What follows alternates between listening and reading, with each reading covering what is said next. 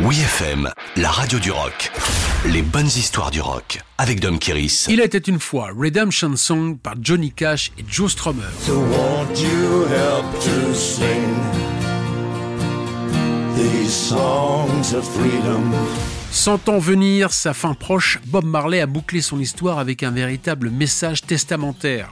Rongé par la maladie et très affaibli, le songwriter jamaïcain enregistrait dans la souffrance l'album Uprising en 1980, entouré de son groupe The Wailers.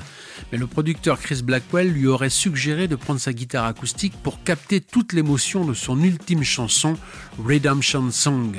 Placée à la toute fin du dernier album de Bob Marley, elle surprend par son dénuement. Au lieu du rythme reggae qu'il a su imposer dans le monde entier, Marley rejoint le folk universel de Bob Dylan.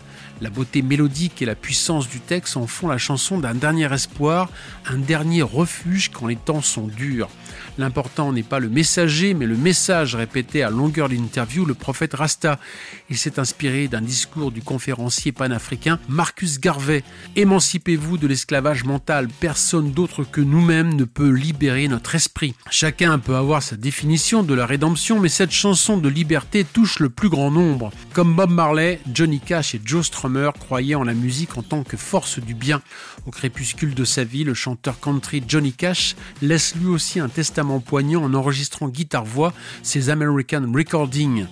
Pendant les dernières sessions à Los Angeles, la légende de The Clash, Joe Strummer, était à ses côtés pour un duo d'anthologie.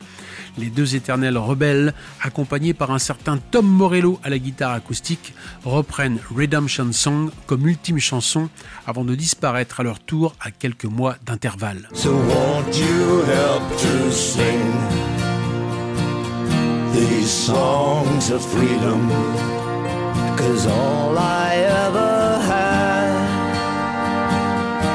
redemption songs,